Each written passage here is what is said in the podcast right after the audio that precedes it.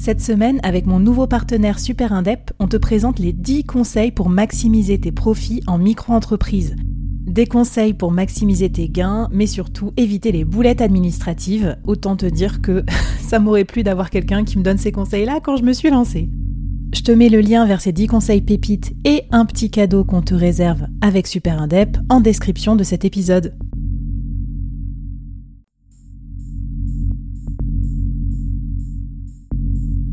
Entreprendre en solo, en toute liberté, sans employé et développer un business rentable, scalable et durable, c'est possible. Je suis Flavie Prévost, ex-dirigeante devenue solopreneur et créatrice du premier incubateur de solopreneurs en France. Avec ce podcast, j'ai voulu créer le board que j'aurais aimé avoir à mes côtés quand je me suis lancée en solo. Un board composé des meilleurs experts, disponible chaque semaine gratuitement à mon micro pour te donner des super conseils et te mettre au défi. L'épisode va commencer je te préviens, ça va vite. Alors n'oublie pas de t'abonner à la newsletter pour recevoir les bonus.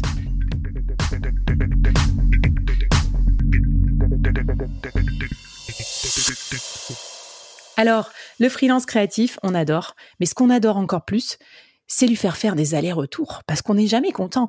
J'aime, j'aime pas, le logo plus gros, la couleur plus pastel et cette police, ah bon, t'es sûr, mais mon concurrent a fait ça, nan, Enfin là, je te parle que d'un, d'une sphère, mais c'est vraiment très délicat, je trouve, la création. Il y a toujours un avis euh, hyper subjectif.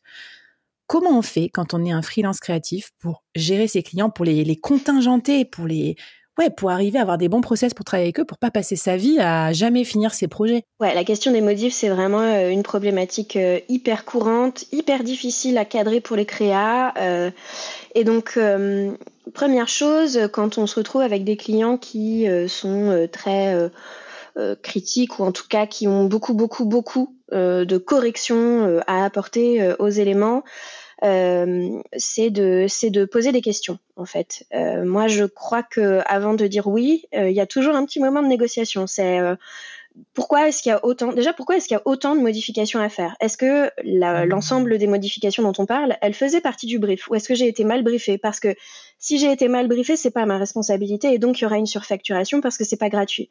Si c'est mon erreur, si effectivement il y a vraiment un souci qui vient de moi, alors oui, moi, je vais me montrer flex, euh, bah, c'est normal aussi, hein, t'es freelance, t'assumes aussi euh, ta part de responsabilité dans un contrat, et puis parfois tu débordes un chouïa parce que euh, c'est ta responsabilité, c'est pas grave, ça se passera mieux la prochaine fois.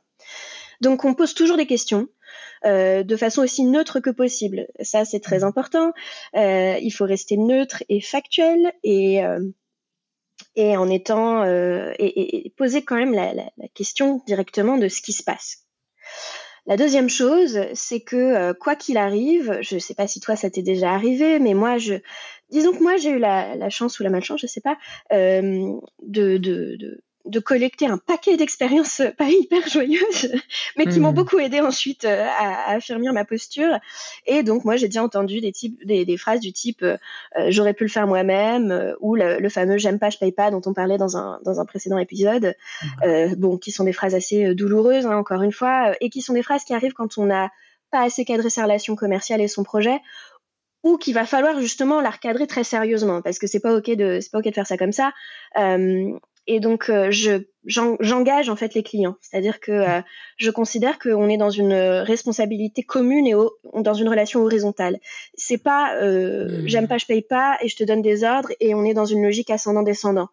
Non, non, non, on est partenaire. Je pense que tu as raison de, de, cadrer très très tôt, mais D'ailleurs, j'allais te poser la question, peut-être je fais une digression, mais est-ce que c'est pas aussi parce que le créatif c'est un peu un électron libre, il a jamais été, il a jamais trop appris à jouer dans ces codes là de d'influence, de management, de trucs comme ça. Il se fait un peu avoir, non, dans ce, dans ce contexte? Je sais pas. En fait, je crois qu'il y a, je crois qu'il y a une partie de, de la situation qui vient du cliché de hmm. qu'on porte aussi sur les artistes. On imagine que c'est justement des électrons libres, des gens euh, euh, un peu foufou, euh, un peu déconnectés euh, un peu fantasque. Enfin, je, je sais qu'il y a pas mal de choses qu'on projette sur les artistes et moi, ça, je l'ai senti ça euh, dans mes contrats, euh, pas tout le temps, mais de temps en temps. Euh, ça m'est arrivé par exemple que des clients me disent, je sais ce que je veux, mais je te le dirai pas pour te laisser libre. ça va être compliqué. moi, dis quand même. Mm. après, ouais, ce qui est vrai, c'est et tu le dis très bien, c'est que quand t'es créa, que t'aies fait une école d'art avant ou pas, souvent t'as quand même pas euh, t'as pas été hyper confronté à des situations managériales, à des situations de négociation et euh, voire même euh, tu sais pas du tout gérer un projet. C'est pas ton métier. Encore une fois, c'est hyper mmh. opérationnel la gestion de projet. Donc le simple fait d'être dans une logique de travail d'équipe avec beaucoup de communication et de gestion, ça fait pas vraiment partie du taf de créa. Alors bon, on peut mettre quand même une nuance qui est qu'il y a beaucoup de travaux d'équipe. Entre créa, on bosse souvent ensemble quand même. Donc ça demande quand même un peu de gestion, un peu d'humain et tout, mais euh, c'est finalement quand on est dans un entre-soi où tout le monde connaît le métier, c'est assez différent de quand il y a une logique de, de communication non violente avec beaucoup de rondeur, de transparence et de transmission. Ouais. Bon, mais en fait, tu vois, là, ça me fait penser plus largement à vraiment une réflexion que j'ai beaucoup en ce moment, c'est euh, les soft skills, en fait, euh, tu vois, de, des freelances elles sont vraiment aussi importantes, peut-être encore plus qu'en tant que salarié, euh, sur euh, que ces hard skills, parce que euh, voilà, savoir composer, savoir négocier, savoir recadrer un client, savoir se faire respecter pour avoir des bonnes conditions de travail, c'est essentiel.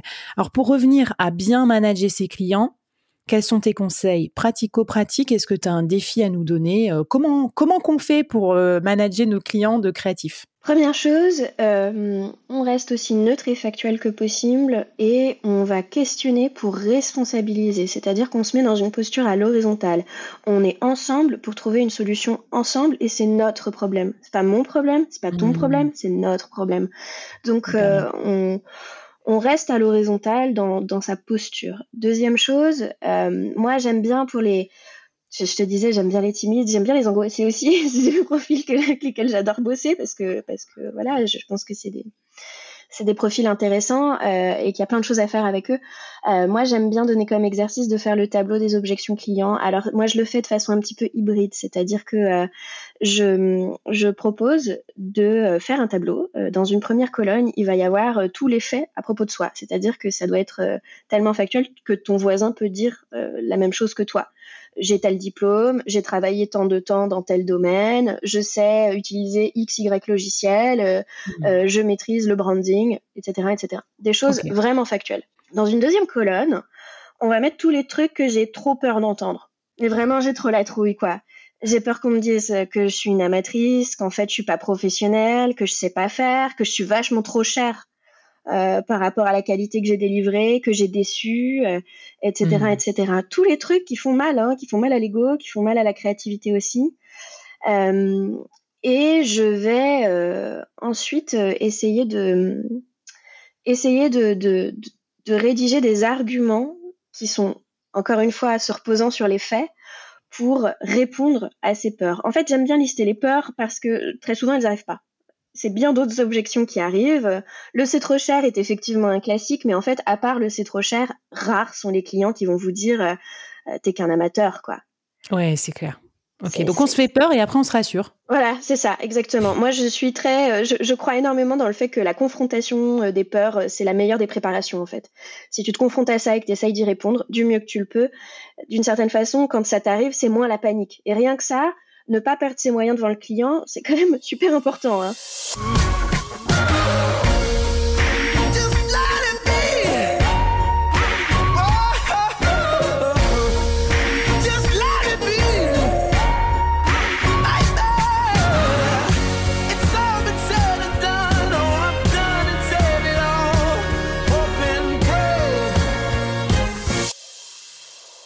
Non, mais tu as raison. Et puis, j'ai envie de te dire, là, c'est mon côté euh, sales, vente d'avant. Quand tu confrontes, euh, tu vas te prendre des, des bâches. Hein. Les gens vont te dire, bah non, c'est comme ça, c'est tout. Mais souvent, quand même, les gens vont être beaucoup plus compréhensifs. Et donc, par exemple, moi, souvent, exemple, les interventions gratuites. Par exemple, faire une conférence gratuite et tout ça. Maintenant, moi, je demande toujours, est-ce que vous avez un budget? Quel est votre budget? Je demande plutôt. Et souvent, les gens, ah non, désolé, j'ai pas de budget. J'ai remarqué que quand je pose la question, les gens sont quand même beaucoup plus sympas avec moi derrière, mais je vais te mettre dans ma newsletter, mais euh, non, non, non, et tout ça, hop, pour me mettre en avant. Donc, je pense que le freelance créatif qui se prépare à oser euh, affirmer sa position vis-à-vis du client, il n'obtiendra pas toujours gain de cause, hein, il sera pas toujours payé mieux, euh, voilà. Mais au moins, je pense que le client le respectera plus, hein, parce que c'est malheureux, mais c'est vrai qu'il y a un vrai rapport d'égal à égal. Et si tu es trop carpette, euh, tu te fais vraiment marcher dessus par les clients, créatifs ou pas. Hein, on le voit vraiment dans le freelancing. Ouais, puis il faut, faut questionner. Moi, je, en fait, euh, alors moi, je n'ai pas toujours eu la bonne posture. Euh, et donc moi, j'ai eu une logique assez frontale, cash et directe, mais du coup très corrosive. j'ai compris que ça marche pas. Donc il faut pas faire ça, mais c'est bien. du coup, je me suis plantée, puis j'ai retenu la leçon. je me rends compte que ça se passe beaucoup, beaucoup mieux quand on pose assez simplement la question et quand on dit juste je comprends pas. Je, je comprends pas pourquoi vous me dites ça. Qu'est-ce qui s'est mhm. passé? Est-ce que vous pouvez m'expliquer? Et c'est la même chose quand il y a un problème qui n'est pas forcément un problème qui nous concerne directement. Un client en retard, qui devait faire une validation, et puis le projet, c'est un projet un peu en rush, donc en fait, on n'a pas trop le temps non plus euh, d'attendre 50 ans. Et c'est lui qui a imposé sa deadline en plus, et qui euh, répond pas, et qui, euh, voilà, qui est en retard. Il y a deux options. La première, c'est de dire, vous êtes en retard, on s'était mis d'accord, pas cool, recadrage un peu serré. Deuxième option, démarrer juste par de la douceur. Euh, mm. Et euh, je, pense que la douceur est une compétence euh, fondamentalement sous-estimée qui aide monumentalement à ce que des contrats qui se passent mal se passent mieux. et la, simple question, je vois que vous m'avez pas répondu et je voulais savoir si tout va bien. Qu'est-ce qui se passe? Ça ouvre la porte tout d'un coup. On n'est pas en train de faire perdre la face à l'autre en fait. Et ça, c'est très important. Je déteste tellement les gens, tu sais, qui t'écrivent un deuxième mail en disant euh, je, euh, comme vous n'avez pas eu le temps de lire mon mail, euh, nan nan nan. J'ai envie de dire, mais en fait, le judgmental sur ma vie, qui évidemment que je suis overbookée, bah, comme tout le monde et comme tous les clients, et je pense que les clients, ils auraient à cœur aussi d'avancer leur projet plus vite. Donc, je suis tout à fait d'accord avec ton approche. Ok, trop bien.